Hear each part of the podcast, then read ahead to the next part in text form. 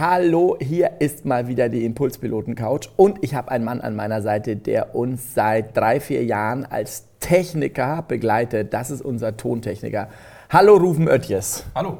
Schön, dass du da bist. Vielen Dank für die Einladung. Du bist mit uns auf Tour. Wir haben schon einige Gigs zusammen gemacht. Äh, wir waren äh, einen großen Family Day mit 10.000 Gästen hatten wir. Wir hatten äh, ganz kleine Firmenveranstaltungen wie die Business Night.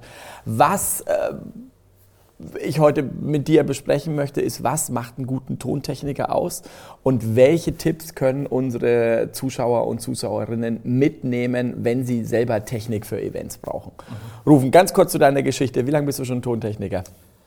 Ich würde sagen, ich bin seit zehn Jahren im Hauptberuf Tontechniker. Was machst du genau? Was, muss, was macht man als Tontechniker? Man macht, äh, ich sage immer so gerne, man macht laut, man macht natürlich auch oft leise, aber vor allem ähm, transportiere ich Ton zu den Gästen. Mhm. Ja, also das ist so meine Aufgabe. Es ist ganz wichtig, dass zum Beispiel gerade in, in Events, die wir zusammen machen, mhm. ähm, spielt Sprachverständlichkeit eine ganz große Rolle. Mhm. Wenn äh, Gäste im Event sitzen und sie können das nicht richtig verstehen, dann, haben, dann ist da eine Hürde mhm. äh, zwischen den Gästen und dem Inhalt. Mhm. Ja, also meine Aufgabe ist, dass Ton da ankommt, wo er hin soll mhm. und äh, ja, nicht irgendwo sich versendet. Wie muss so ein äh, guter Ton klingen, wenn du, wenn ein Geschäftsführer, eine Geschäftsführerin laut machen musst oder leise machen musst? Wie muss der klingen? Na, der muss natürlich in erster Linie unterbrechungsfrei funktionieren. Das ist erstmal wichtig. Und dann, ähm, also Sprachverständlichkeit ist der Anfang. Mhm. Ja, wenn etwas dünn klingt, dann habe ich natürlich auch eine Form von Sprachverständlichkeit, aber äh, das klingt dann komisch. Und äh, Leute nehmen das wahr. Mhm. Ja, und das das wollen wir nicht. Also, was wir wollen, ist also so, wie wir uns unterhalten, so wie wir uns verstehen, so hätten wir es gern, nur eben lauter. Okay.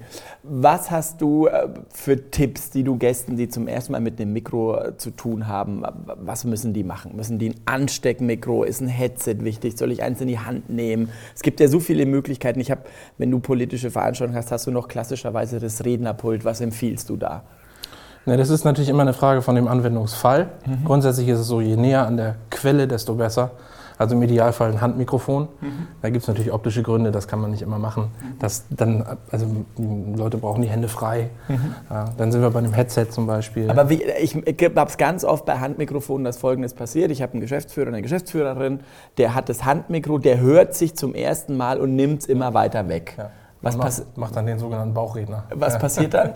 dann wird es natürlich leise ja. und irgendwann auch unverständlich. Also da hat die Physik einfach Grenzen.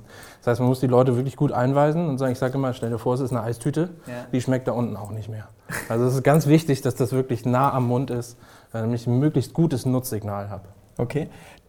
Ich habe immer den Trick, also habe ich aus dem Warm-up noch gelernt, das hier hinzuhalten. Ja. Ja. Genau.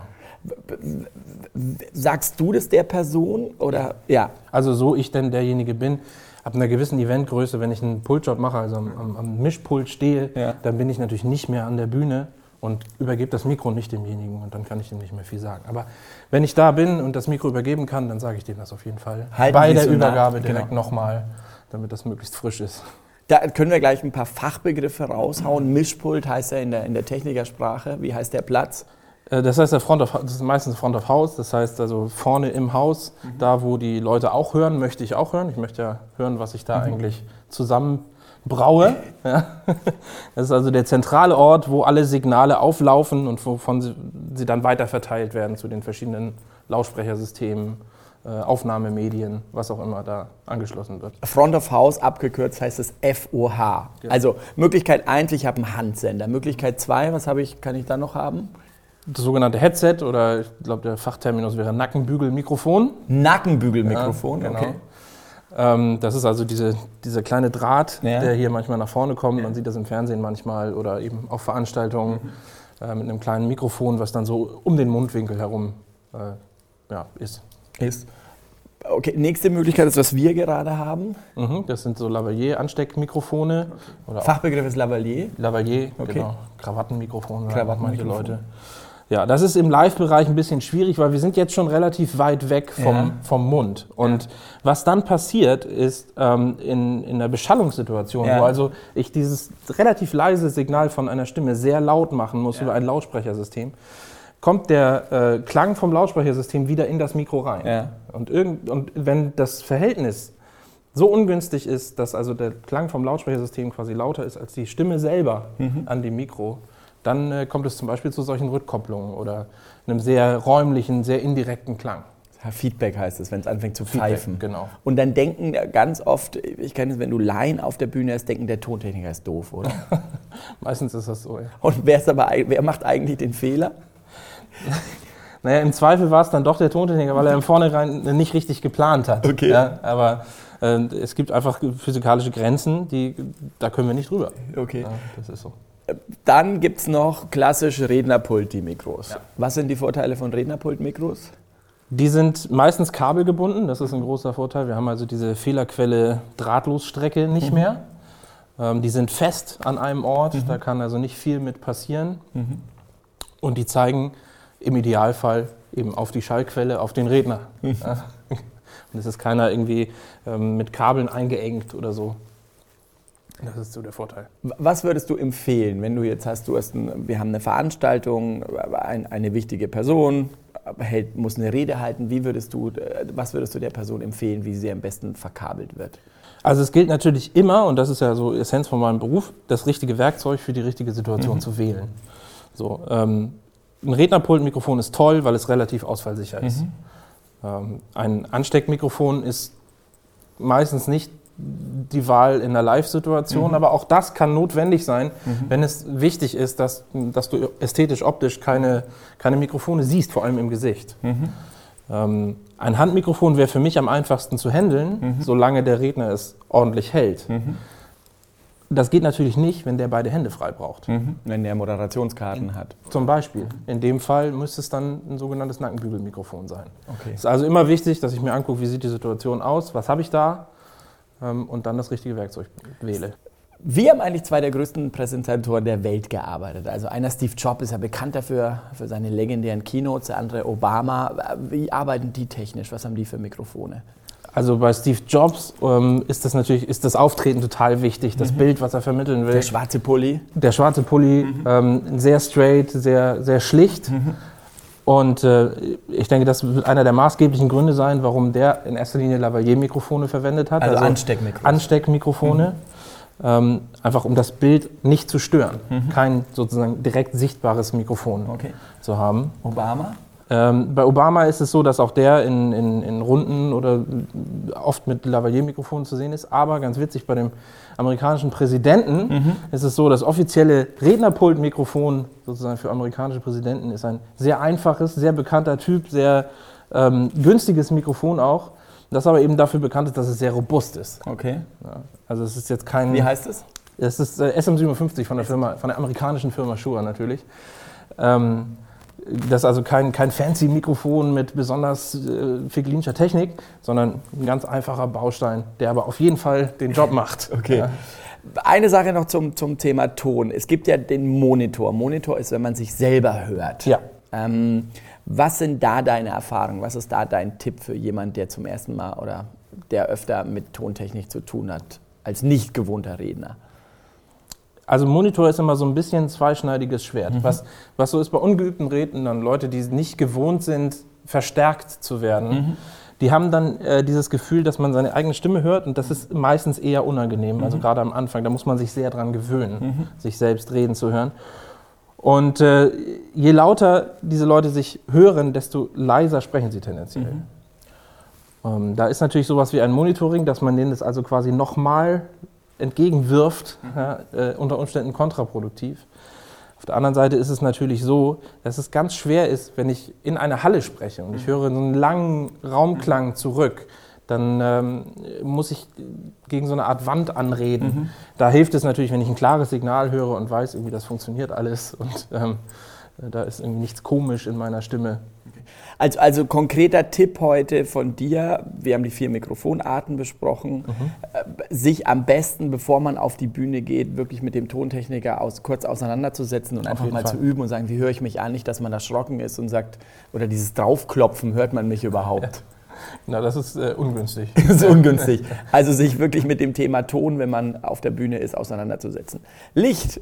Licht. Was ist bei Licht wichtig? Wenn ich Licht. jetzt zum ersten Mal auf einer Bühne stehe, eine Präsentation halten muss. Es muss hell sein. Okay. Und alte Aber Regel. es blendet doch oft. Genau, Also ich sehe ja. das auch oft, ich moderiere Veranstaltungen und dann kommt jemand auf die Bühne und macht erstmal, oh Gott, ist es hell. Das ist eine alte immer sehr Theaterregel. peinlich. Ja. Das, äh, grundsätzlich natürlich, sobald man aus dem Inhalt fällt und irgendwie über diese technischen Dinge, Ja. äh, ist das immer so ein bisschen ein unangenehmer Moment. Aber es ist so, alte Theaterregel, wer nicht geblendet wird, steht im Dunkeln. Okay, also äh, Blenden ist total normal. Das ist ganz normal, das lässt sich meistens nicht verhindern. Okay. So, Farben, empfiehlst du irgendwelche Farben oder weiß? Möglichst natürliches Weiß, also Ja. gerade in so einem Business-Kontext auf Ja. jeden Fall.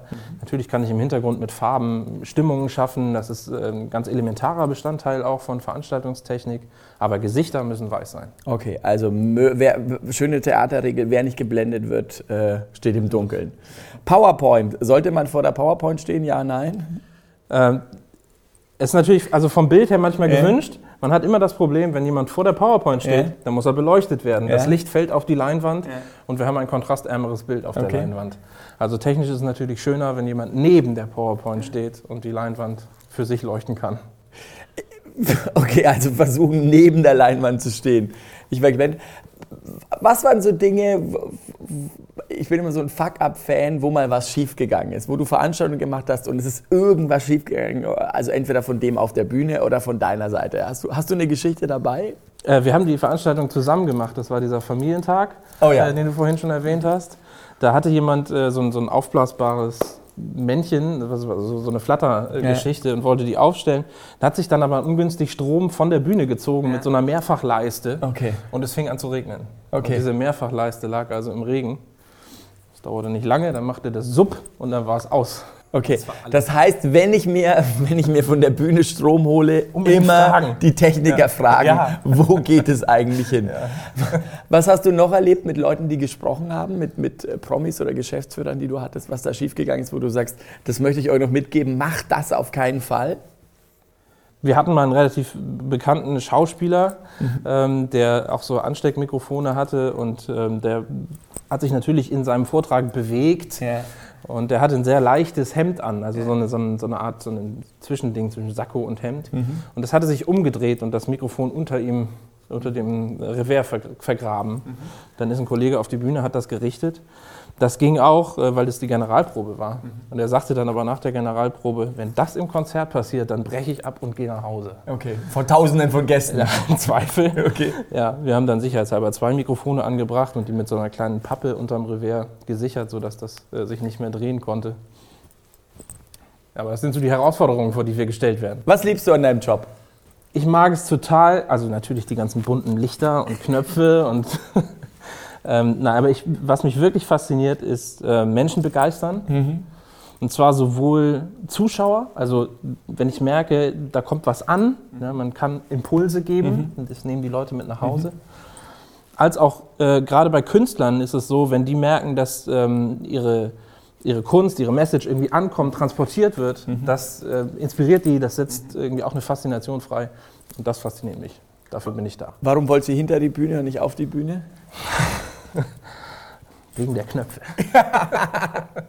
Er spielt gerne ein Knöpfe rum. Rufen, danke, dass du da warst. Was haben Sehr wir heute gerne. gelernt? Wie gehen wir mit Ton um? Also einmal die Mikrofonarten durchzugehen. Dann den Satz, den wir vom Theater kennen. Wenn man nicht geblendet wird, steht man im Dunkeln und stehe nie vor der PowerPoint. Alles weitere äh, findet ihr auf äh, www.impulspiloten.de. Weitere Tipps, äh, weitere Blogs äh, mit mir und anderen Gästen. Rufen, ich freue mich auf die weiteren Shows, die wir zusammen haben. auch. Vielen, vielen Dank. Danke.